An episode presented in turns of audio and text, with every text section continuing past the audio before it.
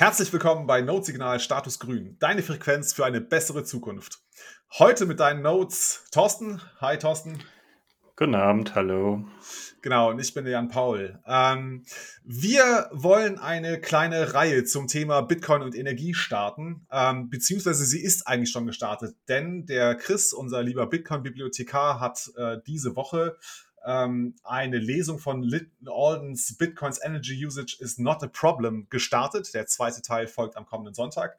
Ähm, diesen Artikel werden wir dann auch in einer eigenen Notsignal-Folge nochmal besprechen, gemeinsam mit dem Chris. Und nächste Woche gibt es dann noch mal eine Folge mit Stefan, von, den ihr sicherlich kennt, von ähm, Hosig DAX und von Net Positive Money. Und da werden wir über das Thema äh, Nachhaltigkeit des Bitcoins sprechen. Aber bevor wir da reingehen, haben wir uns gedacht, wir wollen einmal die Grundlagen schaffen, indem wir über die Energiewirtschaft sprechen. Ne? Ähm, das heißt, wie wird unsere Energie erzeugt? Wie ist so die physische Infrastruktur? Wie wird Energie gehandelt bei uns? Und wie funktioniert das, dass wir sicherstellen, dass wir keine Stromausfälle haben oder keine Energieausfälle haben? Und dazu haben wir uns den Jesse an Bord geholt. Hallo Jesse. Ahoi. Moin, moin. Ahoi. Hallo. Moin. Wie man hört, kommt der Jesse aus dem Norden, richtig? So ist es, korrekt. Sehr gut. Gibt es im Norden auch die Blockzeit? Im Norden gibt es auch die Blockzeit. Selbst da kommt sie hin. Die ist aktuell bei 734752 jetzt. Sehr schön, vielen Dank. Jesse, vielleicht stellst du dich einmal ganz kurz selber vor. Ähm, wer bist du? Was machst du? Wie bist du zu Bitcoin gekommen? Ich bin Jesse. Ich habe einen Podcast Powering Bitcoin gerade gestartet. Ich bin zu Bitcoin gekommen 2017 im Rahmen meiner Arbeit, wo es darum ging, äh, herauszufinden, wie ich möglichst effizient ähm, Bargeld CEFA aus Mali herausbekomme, um damit deutsche Investoren zu äh, refinanzieren, die in unsere Arbeit investiert haben. Ähm, da entsteht viel Reibung. Da habe ich dann recherchiert, bin auf alle möglichen Shitcoins gestoßen musste für ICOs Bitcoin kaufen und da hatte ich das erste Mal Bitcoin in der Hand oder auf dem Hardware-Wallet. Ähm, genau, ja. Ich habe die Folge 28 Gegenpol ähm, mitgemacht beim 21. Der Weg. Stimmt, Wer sich nochmal in Länge äh, reinziehen möchte, kann das gerne tun. Und genau. Ja, sehr schön. Ähm, ja, also der, der Bitcoin-Podcast äh, von dir, Powering Bitcoin, ist ja noch relativ neu. Ich glaube, du hast jetzt vier oder fünf Folgen raus. Ähm, da steht immer in, in, der Folgennummer steht MA. Wofür steht das? Für Milliampere. okay. Milliampere ist ähm, die physische Einheit für Strom. Also wie groß ist ein Strom? Ähm, Watt kennt jeder als Leistung. Volt ist die Spannung am Anfang hatte ich gedacht, gut, ich mache es mit Spannung, weil Podcast, Spannung, Inhalt und so. Ähm, aber da hat mich der Danny von Orange Relationship darauf hingewiesen, dass ähm, in der Regel, wenn mehr Leistung genutzt wird, der Strom steigt und nicht die Spannung. Die bleibt immer gleich.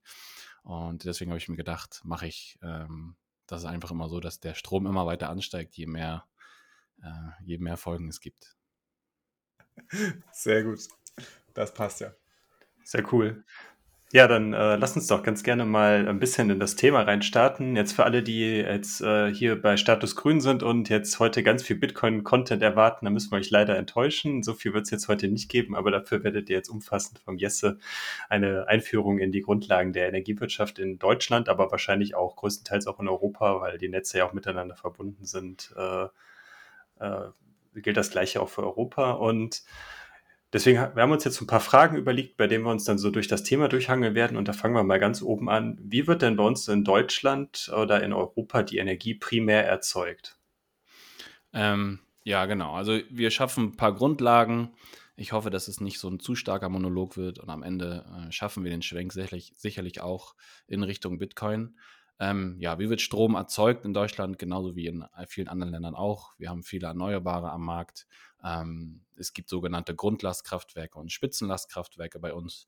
Und wie wir uns versorgen, hängt eigentlich immer vom Markt ab. Ne? Also äh, welcher Strompreis bildet sich am Markt und welche Kraftwerke können eben zu diesem Preis ähm, produzieren.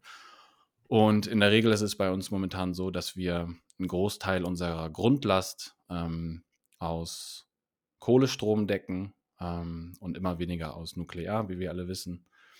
Ähm, und die Spitzenlast Also das, was ähm, anfällt, wenn eben die Lastspitzen äh, erreicht werden, wenn die Nachfrage besonders hoch ist im Netz, das decken wir über äh, Gasturbinen äh, ab, Speicher, Druckluftspeicher, Pumpspeicher, Pump, Pumpspeicher, Wasserkraftwerke, schwieriges Wort, und ähm, Gas- und Dampf-Kombikraftwerke.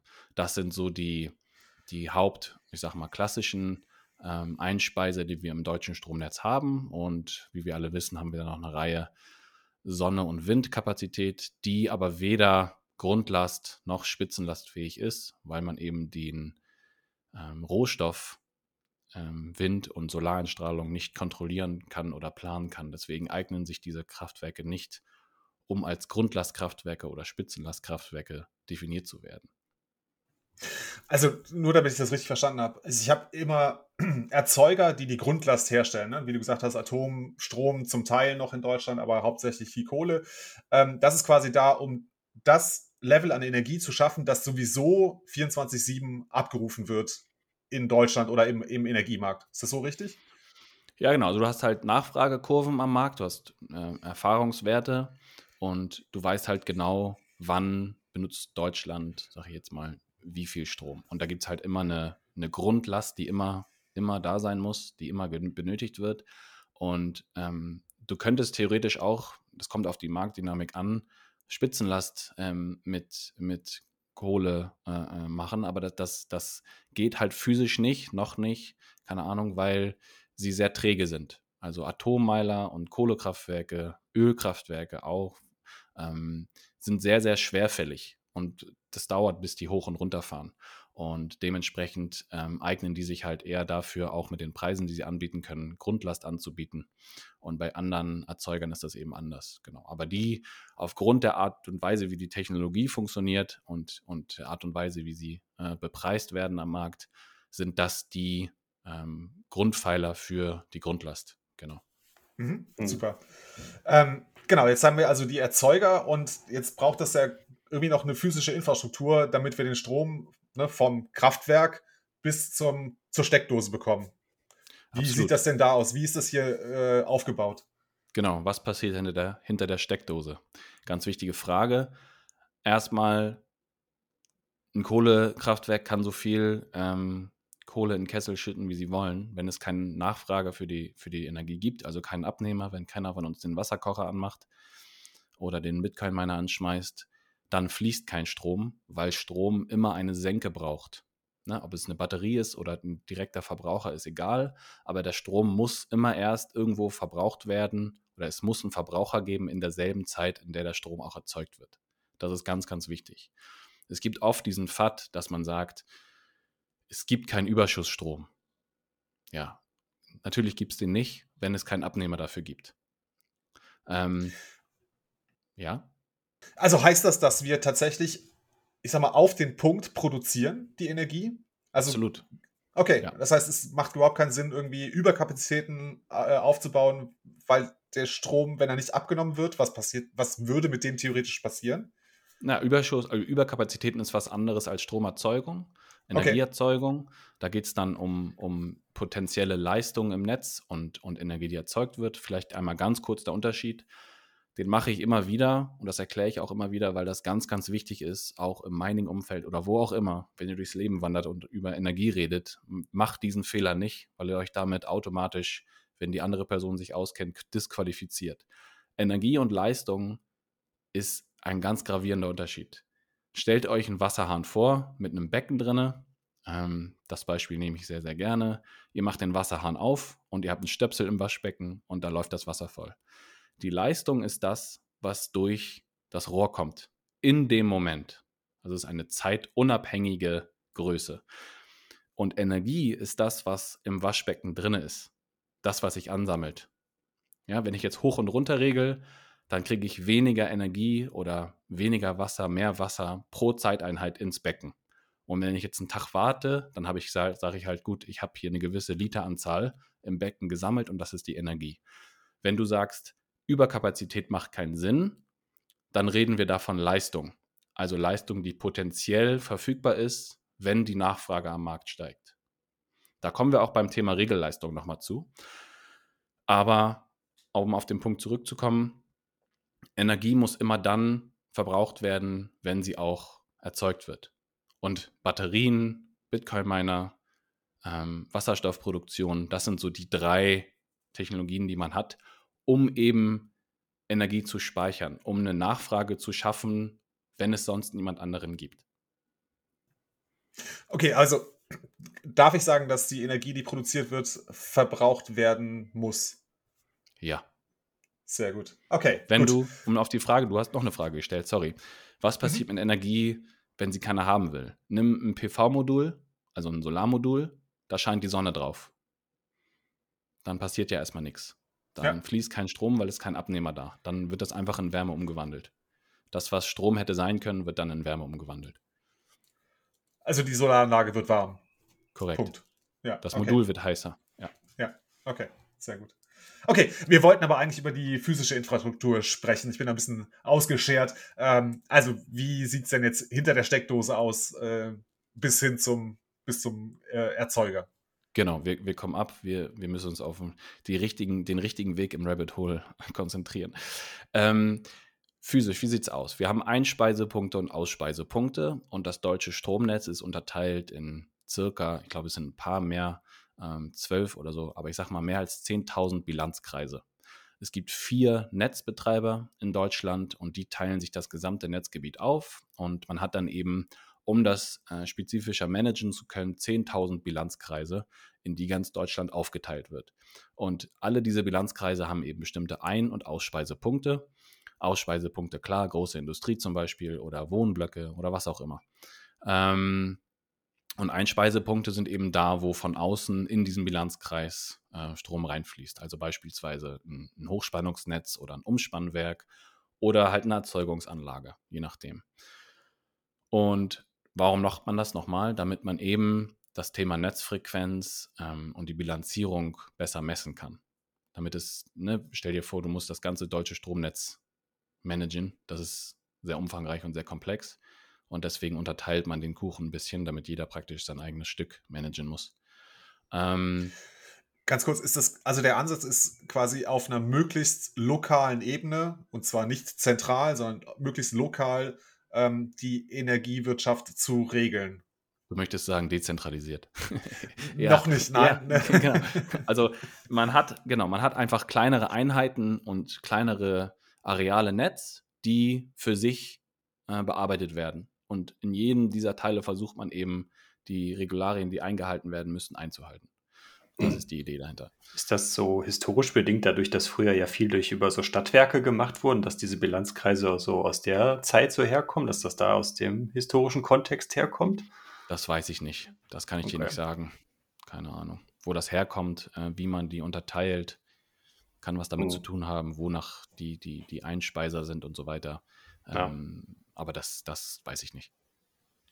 Ähm, zum Netzthema es gibt vier Spannungsebenen in Deutschland und die gibt es in der Regel mit anderen Voltwerten äh, auf der ganzen Welt auch. Also man hat Höchstspannung, Hochspannung, Mittelspannung und Niederspannung. Und Niederspannung ist bei uns die Steckdose im Haus und äh, Hoch Höchstspannung sind diese dicken, fetten äh, Trassen, die man sieht, wenn man an der Autobahn fährt. Warum macht man das Ganze? Ähm, weil Strom, je höher die Spannung ist, weniger Verluste hat. Also man hat weniger Verluste äh, energetisch, je höher die Spannung ist. So, jetzt kann ich aber nicht meinen Toaster bei 400 kV in die Steckdose stecken. Dann fliegt er mir direkt um die Ohren. Das geht nicht. Deswegen muss ich den Strom erst runter transformieren. Von Höchstspannung auf Hochspannung, Mittelspannung und Niederspannung. Ähm, nur ein bisschen Kontext zu geben. Höchstspannungsnetz in Deutschland sind 36.000 äh, Kilometer, Hochspannung 86, Mittelspannung 521.000 Kilometer und Niederspannung ähm, 1,2 Millionen Kilometer circa. Also das ist dann auch ja, das Kabel, was hier in der Wand liegt bei mir. Ähm, Hochspannung nicht 86, sondern 86.000. Ne? Und genau, und dann gibt es an jedem Punkt, habt ihr sicherlich auch schon mal gesehen, überall so Transformatoren, wo dann praktisch der Strom von oben nach unten transformiert wird, damit er handhabbarer wird oder eben hochtransformiert wird, wenn er zum Beispiel von einem großen Kraftwerk kommt. Ähm, genau. da entstehen auch überall Spannungsabfälle und Leitungsverluste. Und ähm, ein wichtiger Punkt, der, den ich ganz gerne noch sagen würde, ist, ähm, um das ein bisschen einschätzen zu können, Niederspannung hat so einen 2 Kilometer Umkreis. Also wenn ich ein Kabel lege und damit Niederspannung Strom durchschicke, nach circa zwei Kilometern verliert, ähm, verliert man 10 Prozent ähm, Spannung, weil die Widerstände in der Leitung eben dazu führen, dass man Energie auf dem Weg verliert oder Spannungsabfälle hat. Und da fangen schon Geräte an zu schwächeln. Ne? Also jeder kennt das vielleicht, ich, ich kenne das aus Mali sehr gut, wo wenn ein Schweißer anfängt zu schweißen mit einem selbstgebauten Schweißgerät und Energie aus dem Netz zieht, dann flackern überall die Lichter, weil er eben in dem Moment ähm, weil der, der, der Erzeuger es nicht schafft, das schnell genug auszugleichen. Und bei uns ist das eben wichtig, damit Maschinen funktionieren, das Licht funktioniert. Ne? Wenn die Spannung zu hoch oder zu niedrig ist, dann fängt, das, fängt die Glühbirne so ein bisschen an zu flickern. Und das ist eben deswegen wichtig, genau. Sehr gut. Ähm, ja, du, du hattest ja gerade auch schon viel davon gesprochen, wie das wir Leitungsverluste grundsätzlich haben. Und äh, kannst du ungefähr einschätzen, wie hoch die oder wie groß die in Deutschland ist, die, wie, also wie viel Energieverlust oder Leistungsverlust wir äh, in Deutschland haben? Ich bin mir nicht 100% sicher, aber eine, eine schnelle äh, Recherche vor unserem Treffen hier hat ergeben, dass es ungefähr 5% sind, die wir verlieren. Das geht ja sogar eigentlich noch. Ja. finde ich jetzt auch nicht so viel. Ja, okay. Okay. Also, das war immer so ein Thema, das sich um, umgetrieben hat. Ich dachte, die Leitungsverluste wären viel, viel höher. Ähm, aber bei 5% würde ich sagen, okay, das. Ja, also wäre schön, wenn es besser wäre, aber okay. Das liegt wahrscheinlich dann aber auch daran, daran, dass da, dass man ja fast jeder Straße oder in jedem kleineren Block ja einen Transformator hat, dass man da die Transportwege ja so, so kurz wie möglich dann zu den Abnehmern auch hält. Genau, es kommt da ein bisschen darauf an, wo man das auch misst.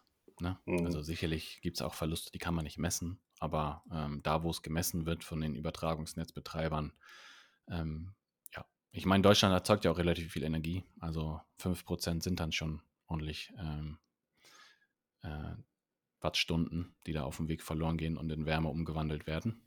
Aber ja, 5% ist jetzt Müsste man mal vergleichen mit einem anderen Land, anderen Land ähm, ob das dann viel oder wenig ist. Ob, das, ob man damit wohl Bitcoin betreiben könnte. okay, super. Ich glaube, dann äh, haben wir schon mal so die, die, die Grundlagen jetzt geschaffen. Ne? Also wir wissen jetzt, äh, wer unsere Erzeuger sind, dass wir Grundlastkraftwerke haben und äh, Spitzenlastkraftwerke haben und haben uns so ein bisschen mal angeschaut, wie jetzt so die physische Infrastruktur ist und gelernt, dass wir äh, verschiedene Netze haben, ne? also Höchstspannung, Hochspannung, Mittel- und Niederspannung. Ähm, genau, jetzt ist natürlich die Frage, äh, Energie hat natürlich immer einen Preis. Ähm, wie wird Energie denn bei uns auf dem äh, Energiemarkt gehandelt? Da äh, gibt es ja mehrere Sachen, die man da beachten muss, richtig, Jesse? Ähnlich wie Bitcoin. Da gibt es einen OTC-Markt und es gibt ähm, eine Börse. In Deutschland ist das namentlich die EEX, in Leipzig ist die, die Energie Exchange. Und ähm, ja, am Ende funktioniert es da über Angebot und Nachfrage. Und natürlich, da gehen wir auch nochmal drauf ein, ne, wird, wird Angebot ähm, reguliert und beeinflusst auch äh, von staatlicher Seite. Also es ist nicht so, dass der Staat da komplett die Finger rauslässt, sondern wie wir alle wissen, ähm, gibt es da ordentlich Einflussnahme. Aber im Endeffekt funktioniert es darüber, dass ich halt sage, gut, wer kann Strom zu welchem Preis anbieten und wie viel Nachfrage gibt es. So, und äh, da gibt es dann einen sogenannten Merit-Order-Effekt, der mh, hm, eigentlich nur ein Modell ist. Also viele Leute nehmen das dann als Gesetz oder so. Das ist aber einfach nur ein Modell dafür, wie Preisbildung am Strommarkt funktioniert. Und am Ende ist es so, dass der höchste Preis äh, bestimmt, welcher Preis äh, für Strom gezahlt wird. Und den kriegen dann auch alle. Ne? Also egal wie viel welchen Preis ich angeboten habe, wenn ich mein, meine Kilowattstunde, meine Megawattstunde für 3 Cent äh, oder äh, 3 Euro, 30 Euro anbieten kann, aber am Markt wird äh, die Megawattstunde für 250 Euro verkauft, dann kriege ich auch diesen Preis. Ähm, genau. Und am Ende geht es halt, wie ich gesagt habe, darum, ähm, wie viel Nachfrage gibt es und dann wird das sozusagen aufgefüllt. Ja, so von vorne bis hinten und der günstigste Anbieter ähm, wird natürlich seine, seinen Strom immer los, namentlich ähm, Strom, äh, namentlich Solar und Wind, weil die natürlich die geringsten äh, Inputkosten haben. für die Energieeinheit. Äh, wenn ich kurz dazwischen haken kann, warum Klar. haben die den natürlich niedrigsten äh, Erzeugerpreis? Weil sie keine Investitionen äh, oder Kosten dafür haben, um fossile Energieträger beispielsweise zu verbrennen, sondern der Rohstoff ist umsonst. Wind ist umsonst mhm. und Solareinstrahlung ist auch umsonst. Okay. Und das sind diese Stromgestehungskosten. Stromgestehungskosten sind bei erneuerbaren Energien, das hören Bitcoiner ganz oft, wenn es um Energiefahrt geht, am niedrigsten, ähm, weil wenn man die Stromgestehungskosten nimmt, also die gesamte Energie ähm, geteilt durch äh, die Laufzeit der Anlagen und die Investitionen, die dafür nötig sind, dann ist die Kilowattstunde oder die Megawattstunde bei Solar und Wind am günstigsten, weil du eben nicht, nicht wirklich hohe Investitionskosten hast. Ähm, genau so. Und dementsprechend ist es auch so, ähm, dass durch mehr Zubau von Wind und Solar immer weiter fossile Brennträger oder fossile Erzeuger aus dem Markt verdrängt werden und in dieser Merit Order weiter nach hinten rutschen. Ja, also ähm, das habt ihr wahrscheinlich auch schon mal gehört. Ähm, wir bauen Kohle zurück, Atom bauen wir zurück aus Grund von politischen Maßnahmen. Ähm, und Kohlestrom wird immer weiter zurückgebaut, weil es sich einfach nicht mehr lohnt, weil diese Anlagen halt massive Investitionen erfordern und äh, ihren Strom nicht so günstig anbieten können wie erneuerbare Energieträger, wenn sie, wenn es windet oder wenn es scheint. Ähm, genau. Das Problem dabei ist, dass, wie ich am Anfang gesagt habe, unsere Grundlast aus genau diesen Erzeugern kommt. Ich kann meine Grundlast nicht, wie ich erwähnt habe, auf Wind und Sonne aufbauen, weil ich sofort einen Blackout habe, wenn die Sonne nicht mehr scheint oder nachts kein Wind weht. Ähm, und da kommt dann eben die staatliche Hand und sagt, gut, wir fördern das. Liebe Kohlestrombetreiber, Kohlestromkraftwerkbetreiber, ihr kriegt jetzt eine Förderung von uns. Ähm, dafür, dass ihr eben euren Strom weiter vorhaltet. Eure Kapazität, also die Leistung, die theoretisch verfügbar wäre, dass ihr die vorhaltet und nicht abbaut, weil wir brauchen euch dafür, dass das deutsche Stromnetz ähm, weiterhin zuverlässig in Zukunft äh, funktioniert. Ja, aber das, das je mehr das ähm, Paradoxe daran ist, dass je mehr erneuerbare Energien wir hinzubauen, desto mehr brauchen die anderen Subventionen vom Staat, weil sie immer weiter aus dem Markt verdrängt werden. Das ist eine wirklich äh, interessante Pointe. Das habe ich so noch nie gehört gehabt. Also, wenn ich es richtig zusammenfasse, heißt es im Moment, dadurch, dass wir die erneuerbaren Energien weiter ausbauen, haben wir eigentlich die Grundlasterzeuger Atom und Kohle ausgepreist. Damit wir aber die Stromversorgung sicherstellen können, müssen wir jetzt die, sage ich mal, politisch nicht gewollte Energie subventionieren. Und ich genau, denke, weil, das wird nicht zu knapp sein. Ja. Korrekt, weil die haben halt von den 8760 Stunden, die wir in einem Jahr haben, eine gewisse Anzahl, die sie sagen, die sie laufen müssen, weil ansonsten sind sie nicht rentabel. Es sind Grundlastkraftwerke, die sind dafür designt und die sind so geplant worden auf sehr, sehr lange Sicht, dass sie eigentlich immer am Strom produzieren sind. Ähm, ja, kleiner Fun Fact: Ein Kilogramm Steinkohle hat circa 8 Kilowattstunden Energie Zwei-Personen-Haushalt verbraucht so im Jahr 3500 Kilowattstunden. Wenn du das jetzt teilst und dann nur ähm, das nur mit Kohlestrom versorgen würdest, dann würde ein zwei oder ein, das sind kein Zwei-Personen-Haushalt, ich habe gelogen. Vier-Personen-Haushalt. Vier-Personen-Haushalt, ja. Vier-Personen-Haushalt, genau. 437,5 Kilogramm Steinkohle pro Jahr.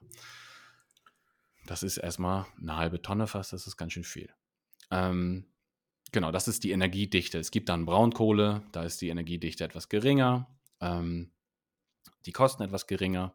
Aber in der Regel ist es so, dass die Merit Order am Markt ähm, Solar und Wind sind und dann kommen die fossilen, in Anführungszeichen, Erzeuger, Atomkraftwerke kommen danach.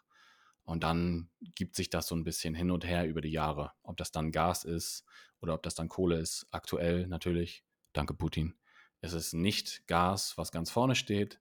Ähm, ja, und da entsteht dann halt am Markt irgendwo der Grenzpreis, die Grenzkosten. Wenn die Nachfrage gedeckt ist und der, die letzte Kilowattstunde, die verkauft wird, sozusagen, die gibt den Preis vor am Markt. Und alle anderen, nochmal, das ist ganz wichtig, auch für die ähm, Investitionsrechnung bei erneuerbaren Energieträgern, die kriegen eben genau denselben Preis. Also wenn ich für Wind kaum Kosten habe, um eine Kilowattstunde zu erzeugen und ich kriege von meinem Direktvermarkter, ähm, der mir den Strom an der Börse vertickt, aktuell, keine Ahnung, 12 Cent oder so bei den Preisen, dann jubel ich natürlich. Ähm, genau. Aber die Erzeugungskosten sind eben bei Atomstrom am günstigsten, dann Gas, Kohle, zuletzt Öl. Ähm, aber das gibt sich immer so hin und her, die, äh, die, die Wechselwirkung. Hm. Und äh, wobei mir jetzt die Frage stellt, wie, wie, wie, finden diese Käufer an dieser Börse statt, beziehungsweise wie, äh, wie decken die sich mit so Terminkontrakten die äh, Versorger dann ein oder verkaufen die Terminkontrakte oder wie, wie funktioniert sowas? Genau. Ähm, da müsste ich jetzt äh, Händler sein an der, an, der, an der Strombörse, um das 100% sicher zu beantworten. Das kann ich deswegen nicht, weil ich das nicht bin. Aber in der Regel ist es so, dass ich ähm, als Bilanzkreismanager ähm, oder als, als Erzeuger eben sage, okay, das und das kann ich anbieten am Markt. Ähm, ich kann diese und diese Bänder anbieten, ich kann Grundlastbänder anbieten, ich kann Spitzenlastbänder anbieten. Spitzenlast ist dann, lasst mich nicht lügen, immer werktags von 8 bis 8 Uhr. Und äh, am Wochenende und in den außerhalb dieser Zeiten ist halt eigentlich immer Grundlast. Und da gibt es dann zwei verschiedene Preise für und dann kann man sich eben, ne, also, also Chemiekraftwerke oder Chemiewerke zum Beispiel, die sehr energiehungrig sind, die wollen halt kein Risiko haben in ihrem Energiebezug und die decken sich deswegen für Jahre im Voraus ein mit Energie und sagen, ich brauche immer mindestens so und so viel äh, äh Energie und so und so viel Leistung. Und ähm, dann gibt es einen Spotmarkt, ne, das ist, um den Bitcoin-Vergleich zu ziehen, wenn ihr euch irgendwo einloggt bei einer Börse und ähm, da Spot ähm, Marketpreis auf Kaufen drückt, dann ist das der Spotpreis, also die Energiepreise gerade zu dieser Zeit. Und genau, wenn man natürlich im Energiebereich unterwegs ist, dann ist man nicht an Risiko interessiert ähm, und versucht eben möglichst viel der benötigten Nachfrage oder der Nachfrage, die man hat, äh, in Grundlast abzudecken und reagiert dann spontan aber das sind dann so Energiehändler-Themen. Ne? Da, da kommen dann Energiehändler ins Spiel, die einem das irgendwie, äh, äh, die einem da möglichst viel Effizienz rausholen oder die vielleicht bei der Deutschen Bahn sitzen und dann da Energie einkaufen. Je nachdem, wie sich die Nachfrage der Bahn entwickelt und all solche Themen. Beantwortet das die Frage? Ja, genau.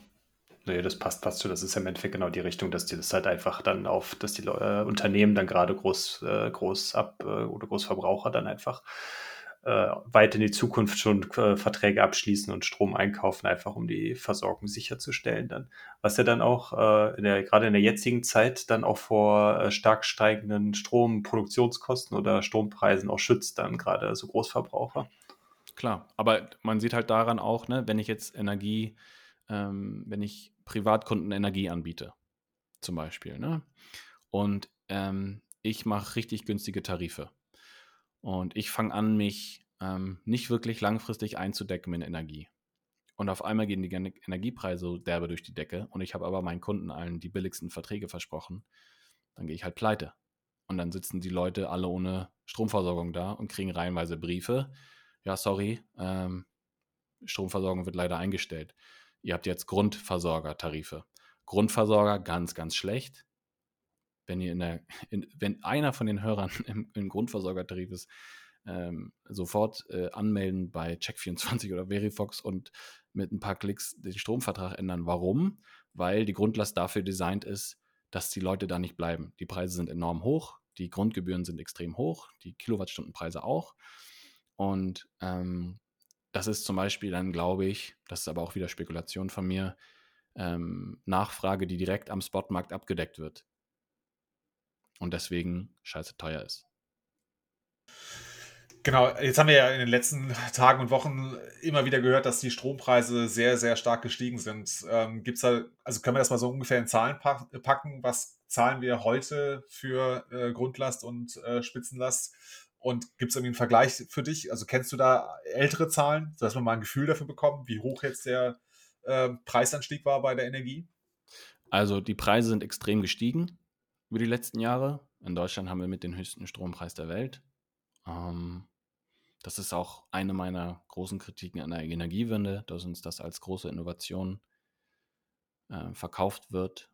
aber wir am Ende ja extrem viele Kosten dadurch haben. Strom importieren aus, aus Frankreich, aus Atomstrom zum Beispiel oder Strom exportieren müssen, weil wir viel zu viel Kapazität im Netz haben. Aber das ist, kommt gleich zur Regelenergie nochmal. Ähm, und zahlen dann sogar jemandem dafür Geld, dass er unseren Strom nimmt. Das gibt es am Strommarkt auch. Soll nicht vorkommen. Da kann Bitcoin Mining auch helfen. Aber es gibt durchaus Momente, in denen wir zum Beispiel Polen dafür bezahlen, dass sie uns Energie abnehmen. So ein bisschen wie beim Ölpreis damals, als der Ölpreis negativ war und man halt gesagt hat, ey, wir kriegen diese Fässer nirgendwo hin. Äh, wir geben dir dafür Geld, dass du das Öl von uns kaufst. So. Und ähm, momentan ja, verkauft man die Grundlast äh, in Leipzig an der EEX so für 22 Eurocent pro Kilowattstunde und die Spitzenlast auch in dem Dreh.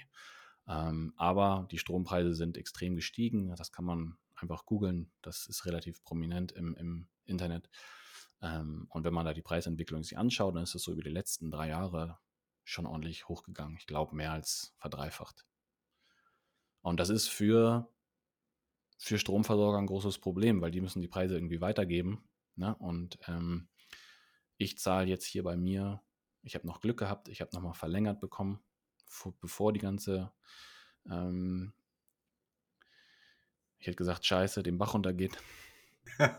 äh, Sprich dich aus, wie gesagt, okay. andere, andere Leute, äh, meine Mutter zum Beispiel zahlt bei sich jetzt auch relativ günstig, aber die zahlt da schon 40 Cent pro Kilowattstunde und zahlt, ich glaube, 15 Euro Grundgebühr. Und das sind dann, wenn man mal, ja, wenn man irgendwie zu Hause einen PC laufen hat, ich versuche das immer ein bisschen greifbarer zu machen, weil was ist eine Kilowattstunde irgendwie und keine Ahnung.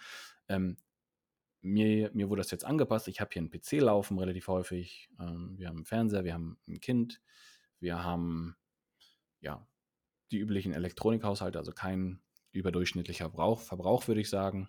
Homeoffice mache ich viel, das heißt da vielleicht schon. Und unser Abschlag liegt so bei 65 Euro im Monat. Und das ist das, was man dann halt zahlt ähm, Grundgebühr plus Verbrauch im Jahr. Und genau, am Ende des Jahres wird immer abgerechnet. Das kennt ihr alle, kriegt ihr eine Abrechnung. Dann guckt sich der Versorger das an, kann ich das noch anbieten oder nicht. Dann werden Tarife erhöht in der Regel. Ähm, genau, außer man hat Glück, dann nicht. Ähm, wird da tatsächlich der, der, Tarif geändert oder wird die Abschlagszahlung geändert? Weil ich glaube, sobald du in, in, in einer Vertragsbindung bist mit deinem Energieversorger, kann er ja nicht einfach willkürlich äh, den Strompreis hochziehen, oder? Absolut, klar. Ich glaube, dann kann man, glaube ich, auch nicht den, den, den Abschlag ändern, da hast du völlig recht. Äh, ich bin in der Regel immer so unterwegs, das ist aktuell gar nicht clever. Äh, da sind wir wieder bei dem Thema Eindecken mit Strom. Das macht der Privathaushalt ja auch, wenn er sagt, ich hole mir eine Preisgarantie für zwei Jahre. Ähm, ja. Ist halt ein Risiko, ne? Wenn ich, wenn ich halt sage, gut, der, der Strompreis fällt extrem, gut, dann habe ich was verloren. Das ist wie ein Futures Contract oder so, keine Ahnung. Und wenn der Strompreis halt nach oben geht, habe ich Glück, okay, kann noch ein Jahr weiter vielleicht günstiger Strom beziehen. Absolut, ja. Ja. Wir, haben, wir haben ja auch durch äh, so Sachen wie politisch gewollte äh, Preissteigerungen, wie jetzt zum Beispiel der, die CO2-Zertifikate, dass wir quasi den CO2-Ausstoß immer mehr besteuern von Jahr zu Jahr. Ich weiß gar nicht jetzt, äh, das ist ja, hat ja vor ein paar Jahren damit angefangen und jedes Jahr wird mhm. das dann, wird ja dieser Satz pro Kilo, ich glaube pro Tonne CO2 wird da ja pro Jahr dann erhöht, was ja prinzipiell ja dann auch alle all jeglichen Energieverbrauch auch wieder teurer macht in Deutschland. Das Autofahren, Heizen, äh, ja, oder auch einfach nur äh, den Computer zu betreiben. Genau, und diese CO2-Zertifikate sind noch ein Thema, also auf jeden Fall. Du zahlst dann pro Tonne ungefähr ähm, ein bisschen weniger als 100 Euro und das wird alles umgelegt. Und viele, der, ein Großteil der Kosten, die wir haben, das kann sich jeder angucken, der sich eine, eine Stromrechnung äh, ausdruckt oder ein PDF anguckt, ich glaube, 75 Prozent oder so sind nicht mal äh, wirkliche Erzeugungskosten, sondern es sind Netzentgelte, EEG-Umlage, Steuern. Alright. Ich würde sagen, lass uns doch mal versuchen, nochmal ins nächste Thema einzusteigen. Ähm, Wunderbar. Na, wir haben jetzt ne, nach den Grundlagen jetzt auch ein bisschen über den, ja, den Energiemarkt gesprochen. Also wie bildet sich der Preis? Ähm, wo bildet sich der Preis? Ähm, jetzt ist natürlich eine Frage, die sich aufdrängt, glaube ich. Ähm, wie stellen wir eigentlich sicher, dass immer ausreichend äh, Energie vorhanden ist. Du hast es ja schon mal angedeutet, wir haben eine Grundlast, die müssen wir bedienen, dann gibt es eine Spitzenlast, da haben wir Erfahrungswerte, auf die wir zurückgreifen und sagen können, okay, ne, wir haben dort Spitzen, die wir ab, äh, ähm, absichern müssen. Aber vielleicht lohnt es sich doch noch mal ein bisschen tiefer in das Thema reinzugehen. Ähm, ne, wie machen wir das eigentlich? Also was genau ist der Mechanismus, ähm, damit wir dafür sorgen können, dass wir ausreichend Strom haben und zum, dann zum Beispiel keine Stromausfälle bekommen? Ja, absolut. Also da, da sprichst du das Thema Regelenergie an. Wie stellen wir sicher, dass Erzeugung immer gleich Verbrauch ist und umgekehrt? Wie Anfang gesagt, das ist ganz wichtig, damit das Stromnetz funktioniert, weil eben physikalisch ja, Strom so ausgelegt ist. Ähm, Regelenergie. Super wichtiges Thema ähm, und glaube ich, ja, extrem kompliziert. Und das verstehen auch viele Leute nicht, gerade wenn sie über Bitcoin reden und den Energieverbrauch.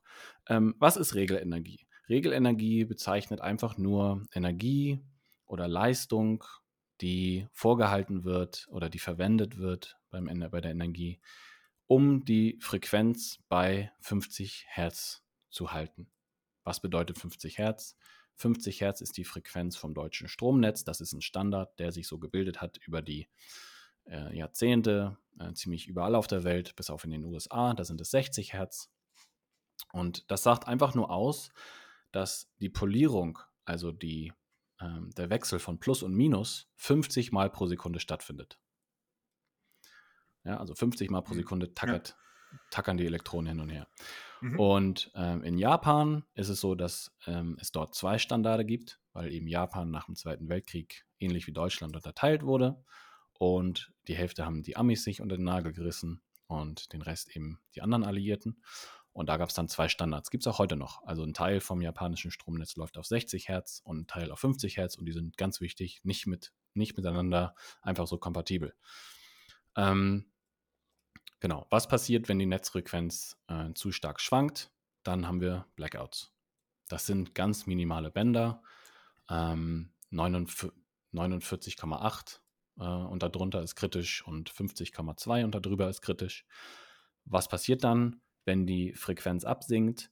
Dann schützen sich, ähnlich wie bei der Spannung auch, Abnehmer davor und Geräte davor, weil Maschinen sonst kaputt gehen, wenn die nicht die richtige Spannung bekommen. Und da gibt es dann Sicherheitstechnologie, die dafür sorgt, dass sich diese Geräte abschalten. Das ist sehr gefährlich. Warum? Weil wenn die Netzfrequenz zu stark absinkt, und auf einmal schalten sich eine Reihe von Verbrauchern ab, dann geht das Spiel genau in die andere Richtung. Und man hat wie so einen Pegel, den man nicht wieder eingefangen bekommt. Ähm, mhm. Und dann habe ich ganz schnell Blackouts und dann fällt überall der Strom aus. Ähm, in Deutschland funktioniert die Regelleistung sehr, sehr gut und zuverlässig.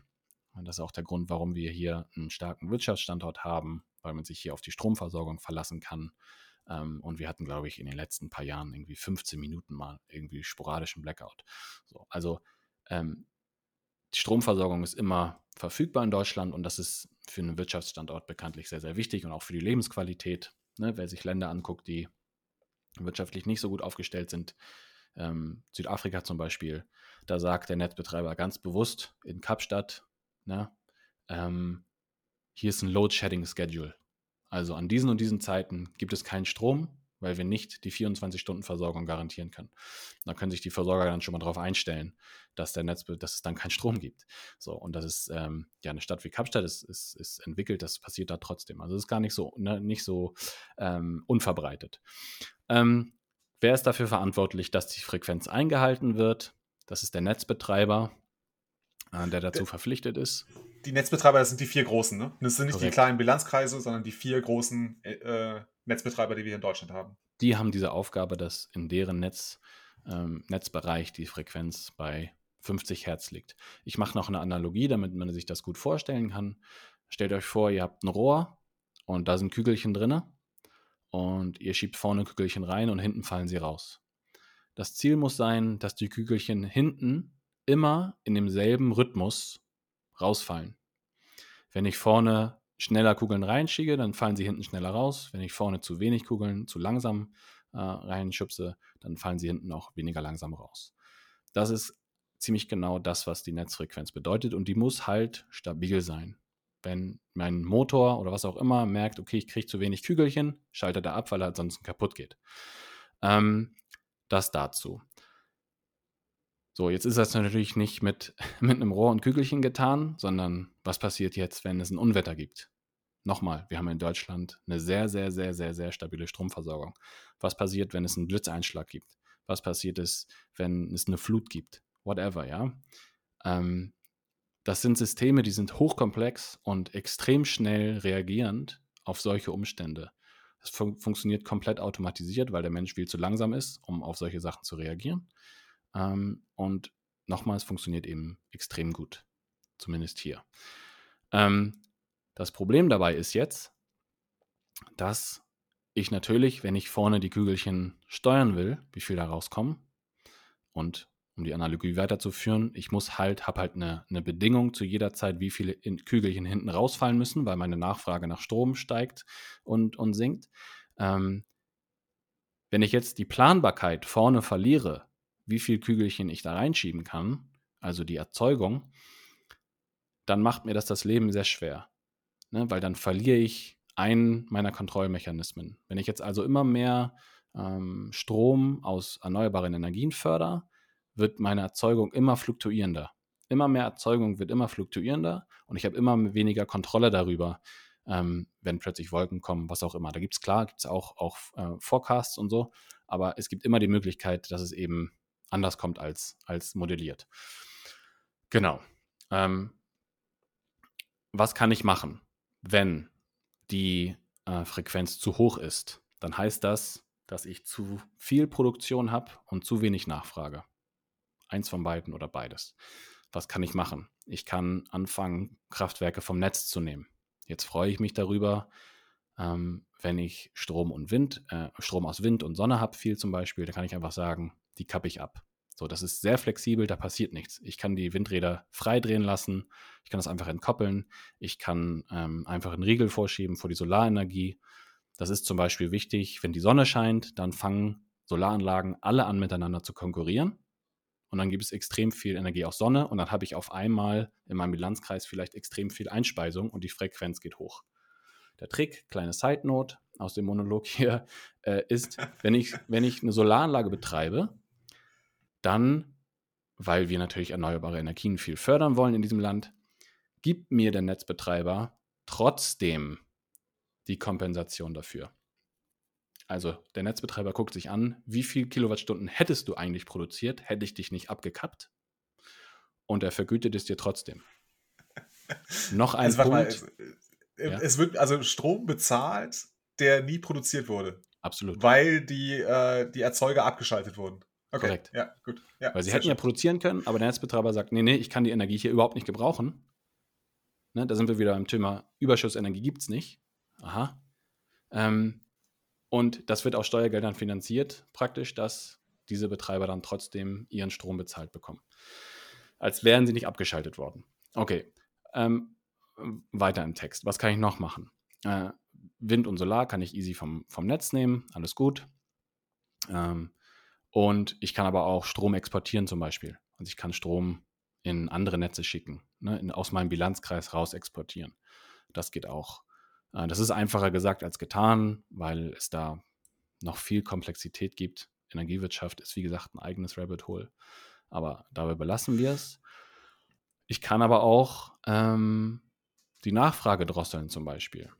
Ja, also ich kann auch hingehen und sagen, ähm, Papierwerke, Betonkraftwerke oder Betonwerke, was auch immer, so Industrien, die extrem viel Energie ziehen. Ich gehe zu denen hin und sage, ich baue euch eine Box hier an die Wand und ich steuere eure Produktion. Ihr bietet mir das an, dass ihr eure Produktion praktisch nur auf 90 Prozent laufen lasst und nicht auf 100. Und ich gebe euch dafür Geld. Weil was kann ich dann machen? Dann kann ich eure Produktion hoch und runter fahren und habe hinten eine Stellstraube. Das nennt sich dann negative Regelenergie.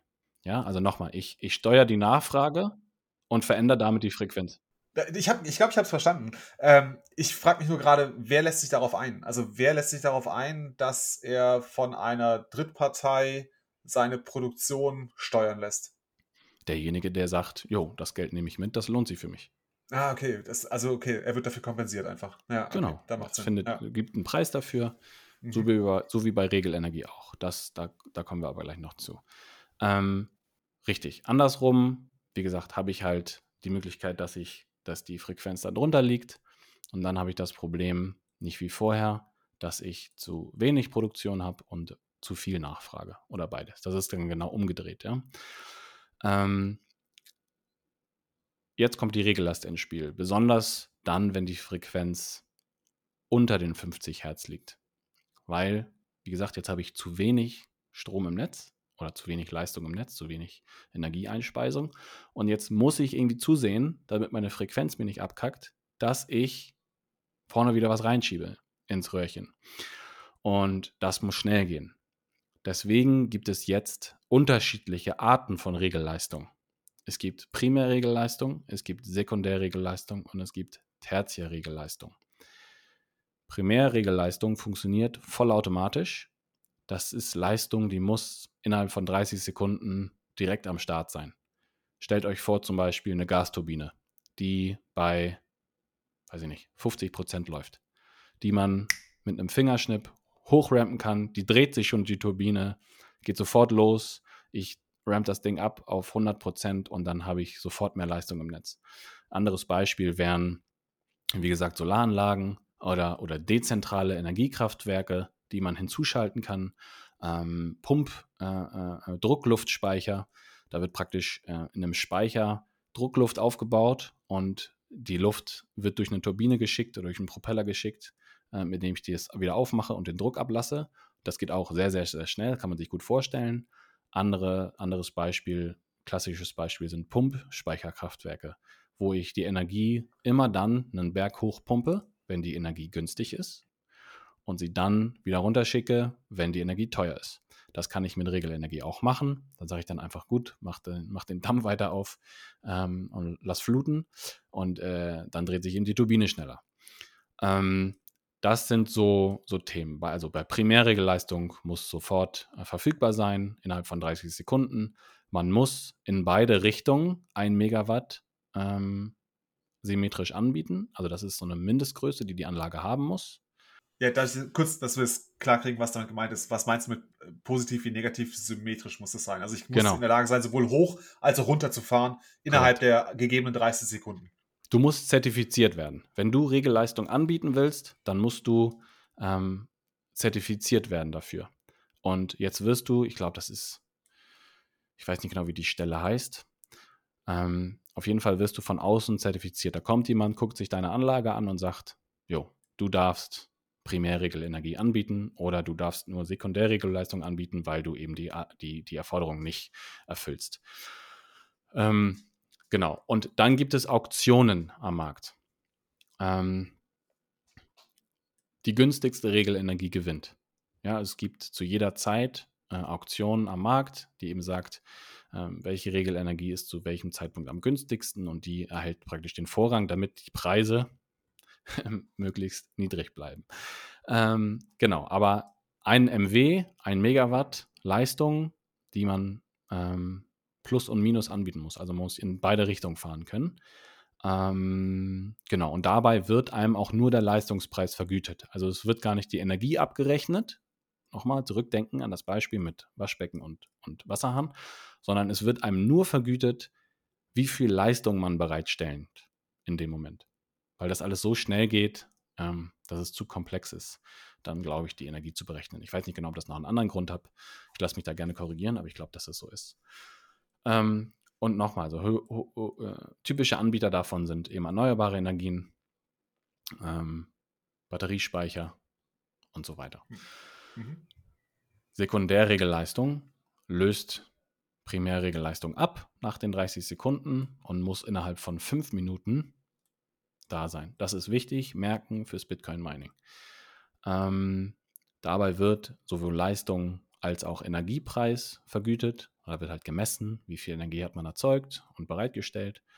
Ähm, und hier ist es nicht ein Megawatt oben nach oben und nach unten, sondern hier ist es 5 Megawatt positiv oder fett geschrieben negativ. Also ist es egal, in welche Richtung man das anbietet, man kann beides machen.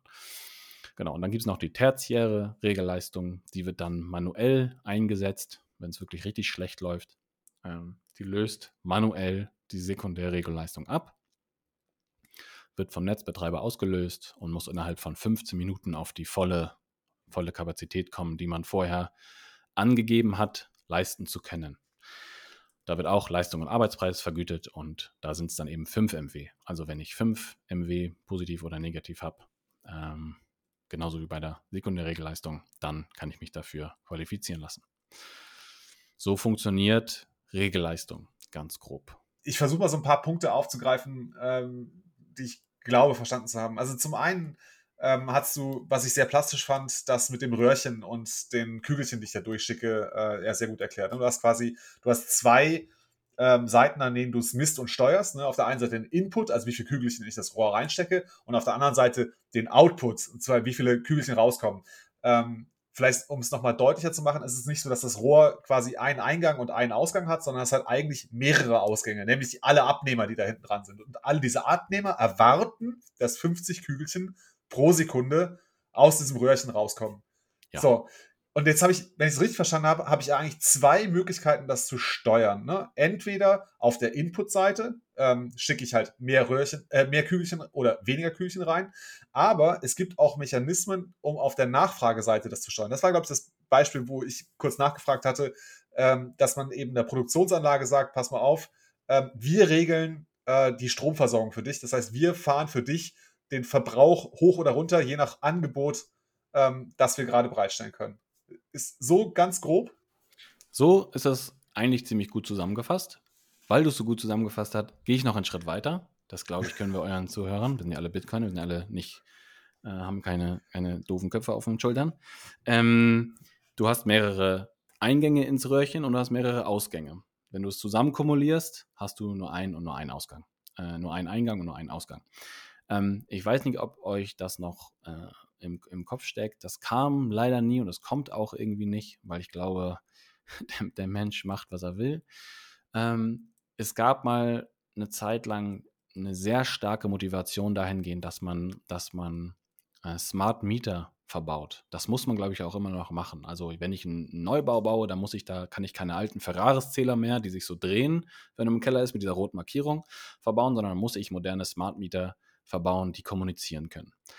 Die Idee dabei ist gewesen, dass man jetzt sagt, okay, wir schaffen es über IoT, nicht IOTA, bitte nicht, IoT, Internet of Things, ähm, die Nachfrage der Privathaushalte zu steuern.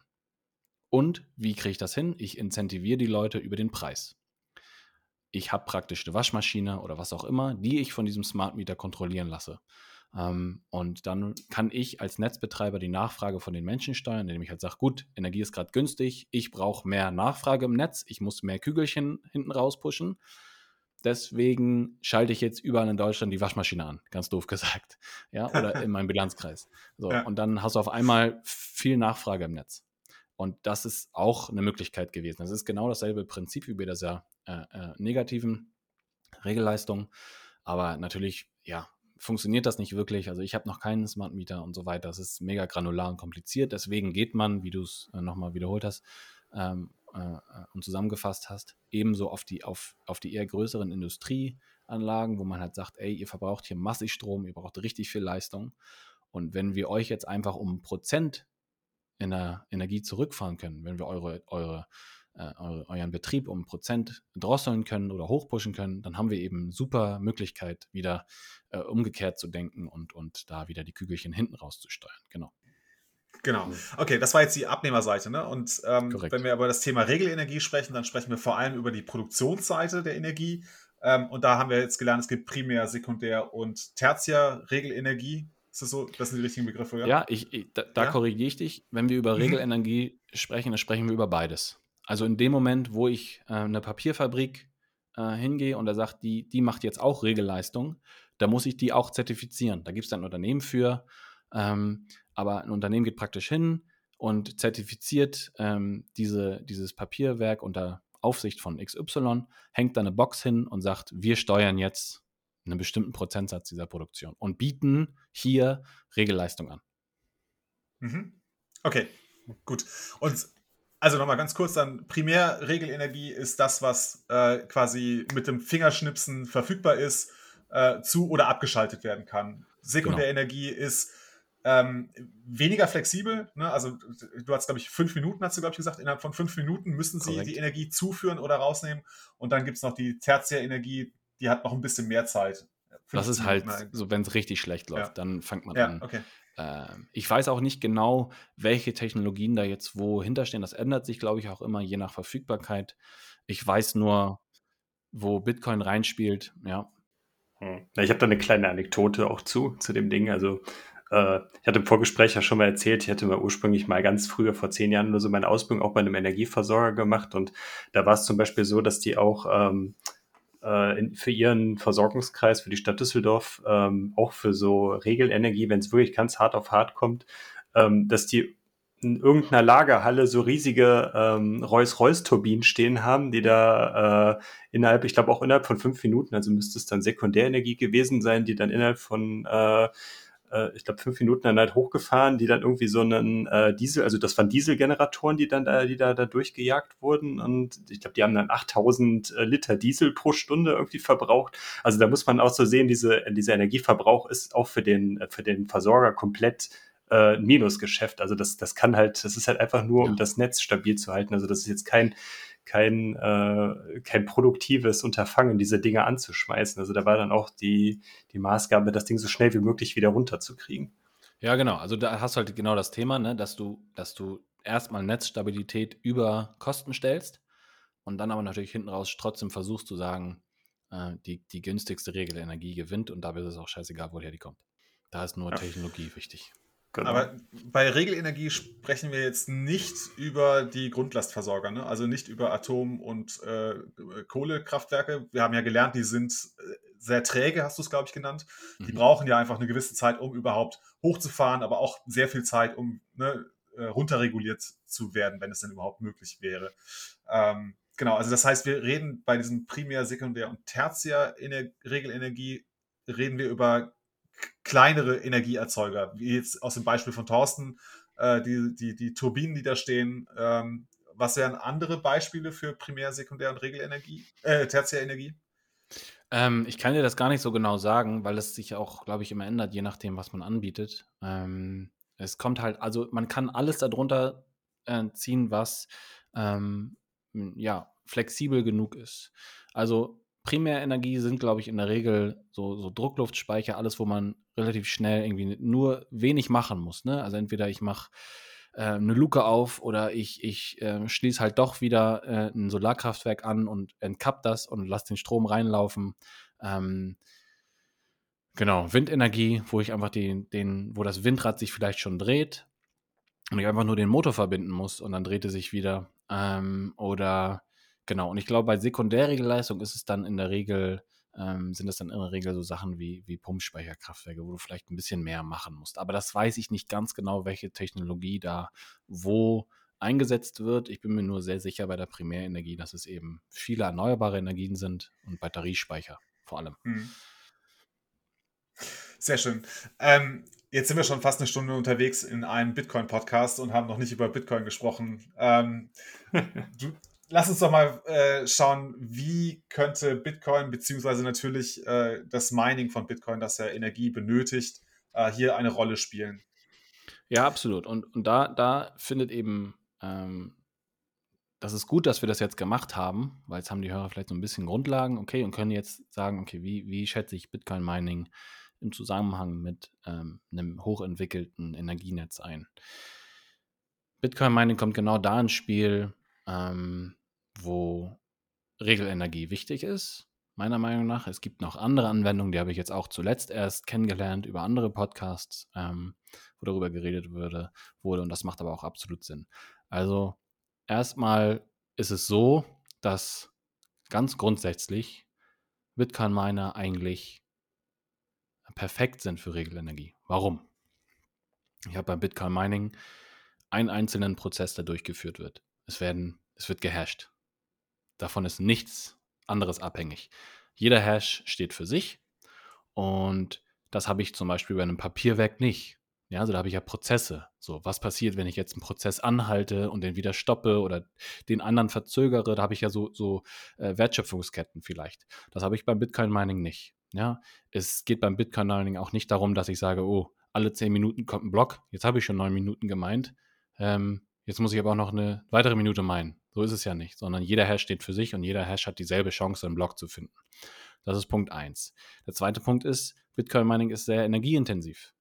Das ist eben auch wichtig, wenn du Regelenergie zur Verfügung stellen willst, wenn du so ein, so ein Schiff wie, wie Deutschlands Strom ähm, äh, oder Energiewirtschaft auf einem geraden Kurs halten willst, dann musst du rechts und links ordentlich gegensteuern können, damit das funktioniert.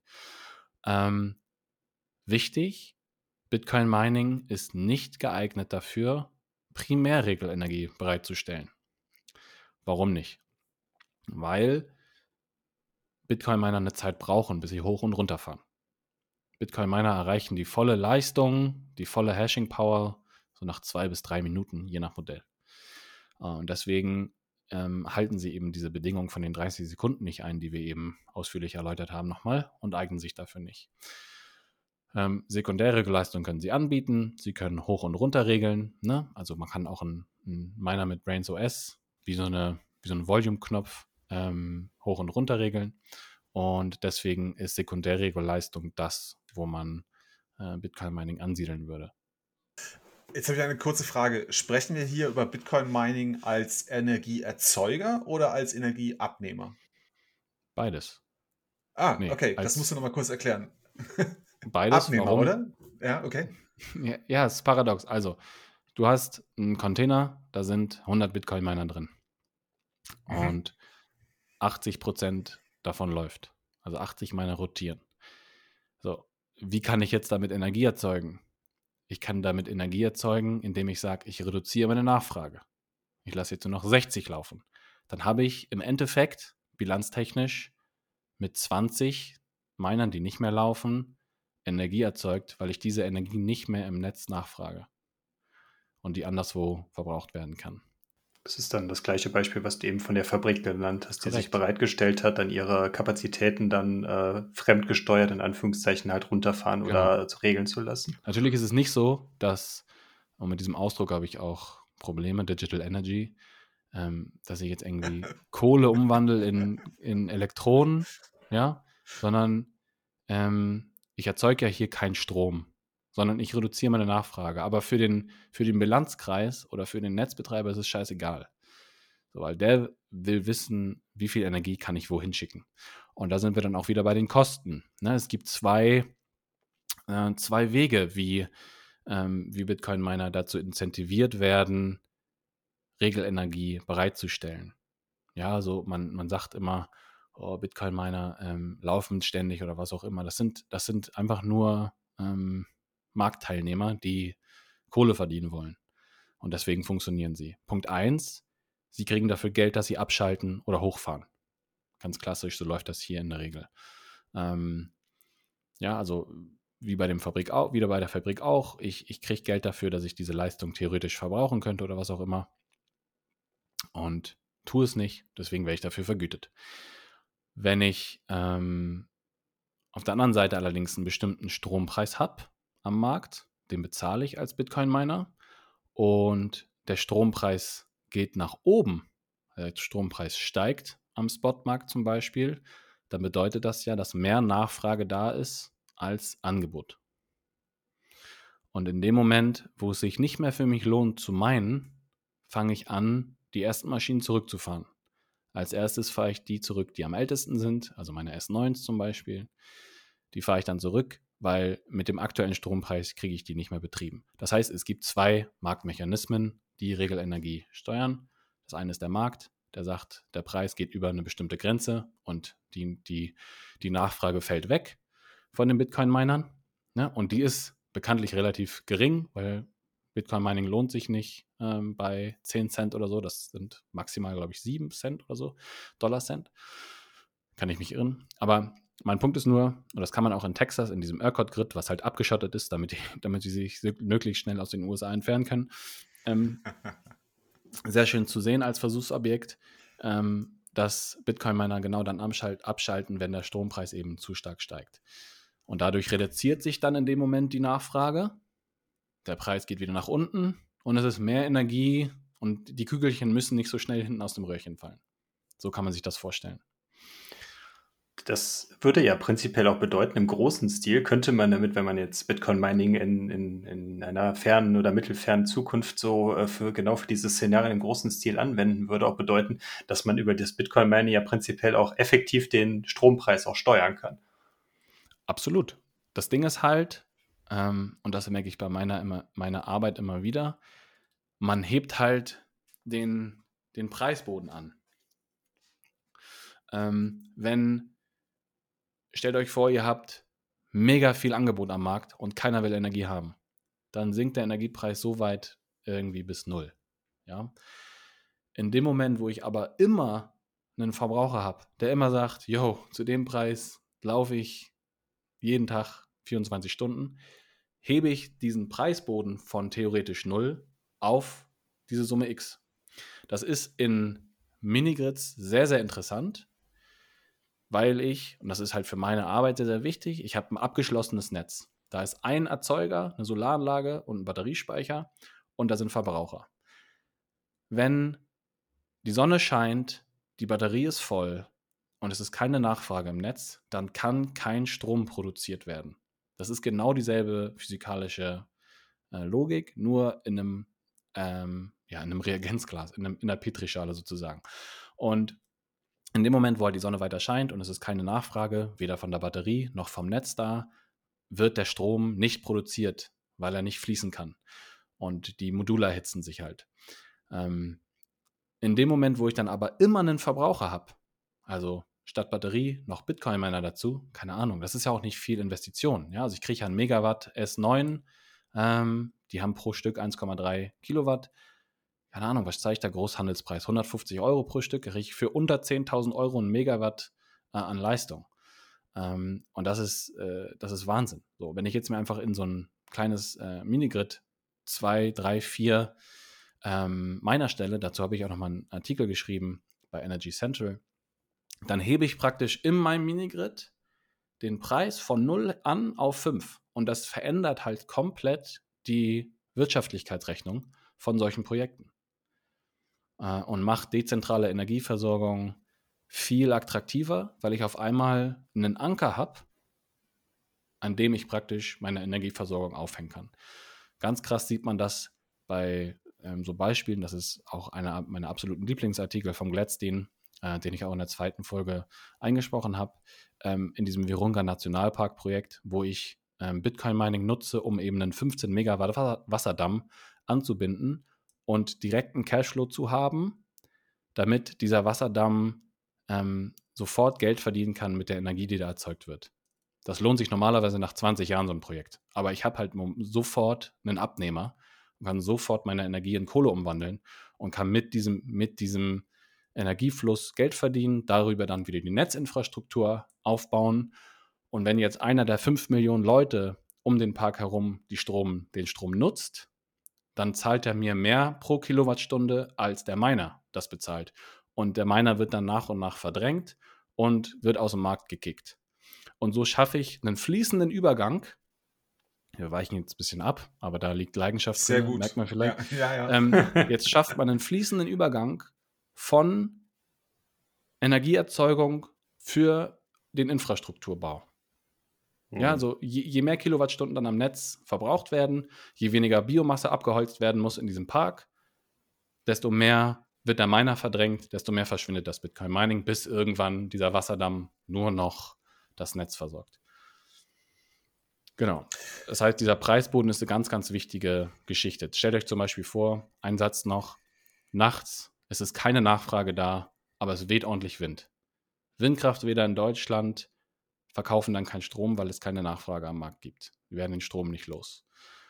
Haben aber immer einen Abnehmer, wenn es Bitcoin-Mining gäbe im größeren Stil.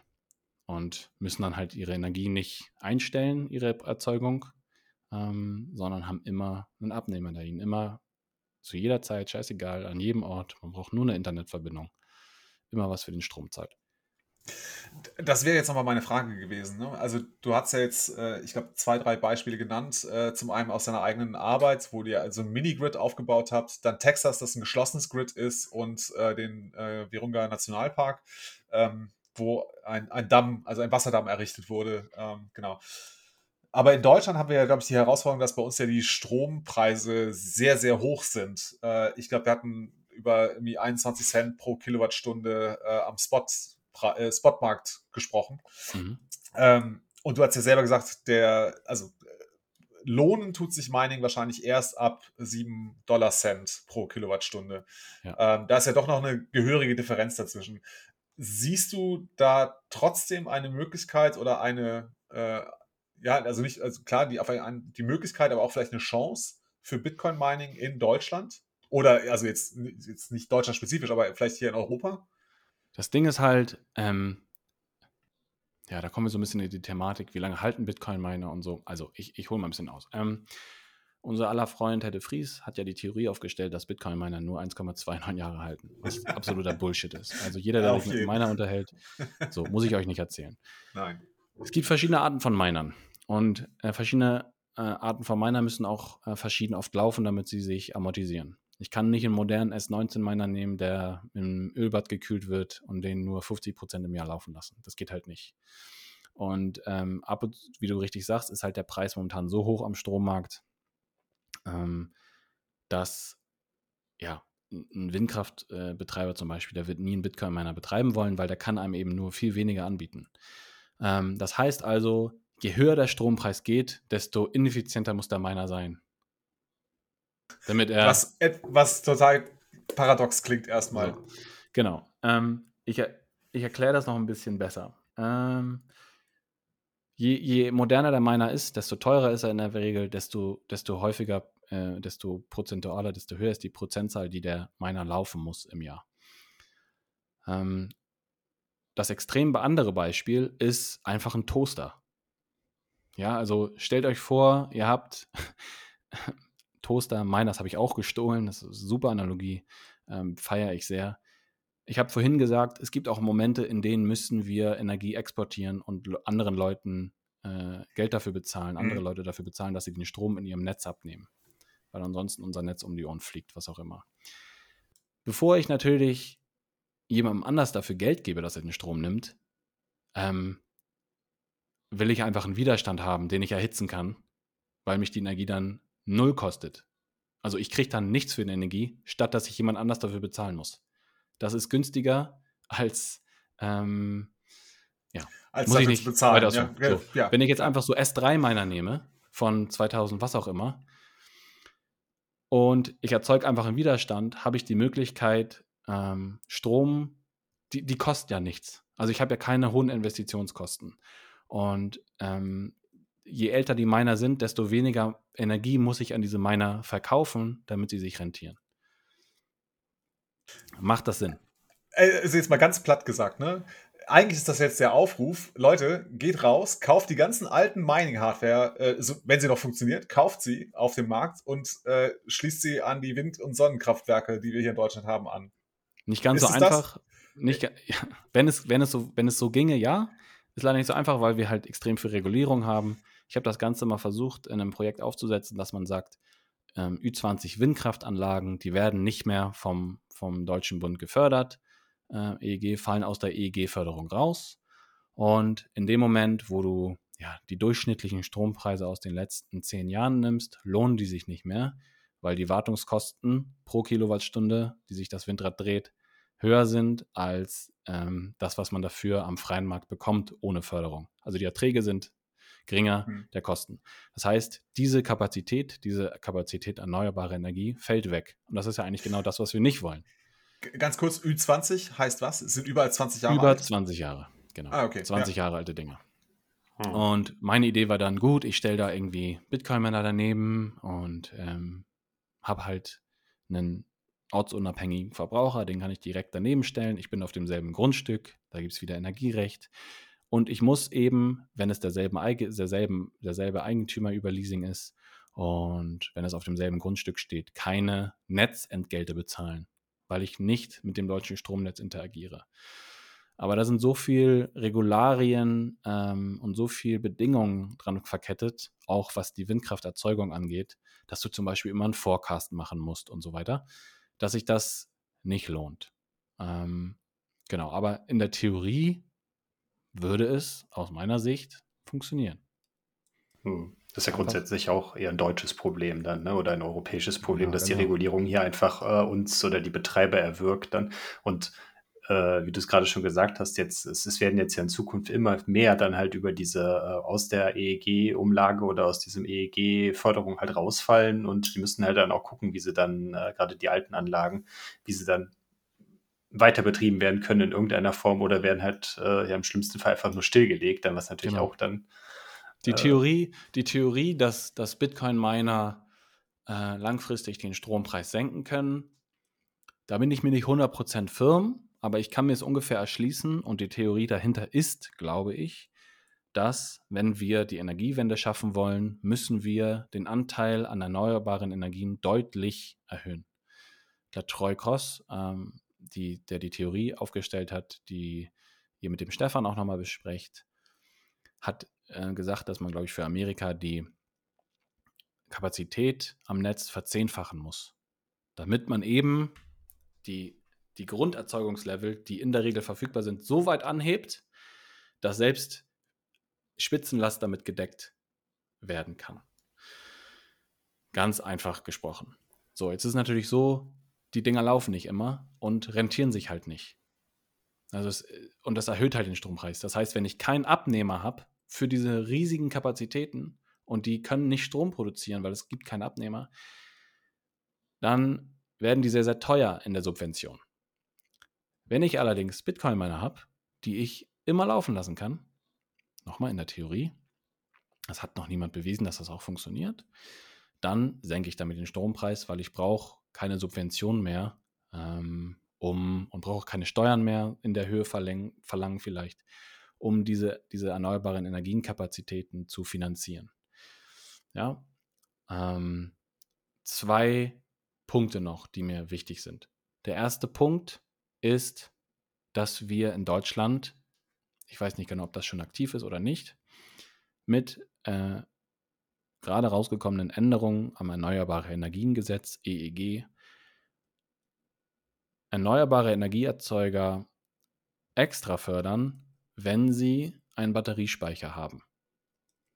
Wenn ich einen Solarpark habe und ich stelle mir dann einen Lithium-Ionen-Speicher hin, dann kriege ich dafür extra was pro Kilowattstunde. Warum macht man das? Weil Batteriespeichertechnologie scheiße teuer ist, wenn sie ja nicht komplett aus Blei sein soll, wenn sie flexibel sein soll, dann muss das Lithium-Ionen-Speicher sein von der Technologie her, weil der schneller Energie auf und abgeben kann, aufnehmen kann und abgeben kann. So, die Dinger lohnen sich aber nicht.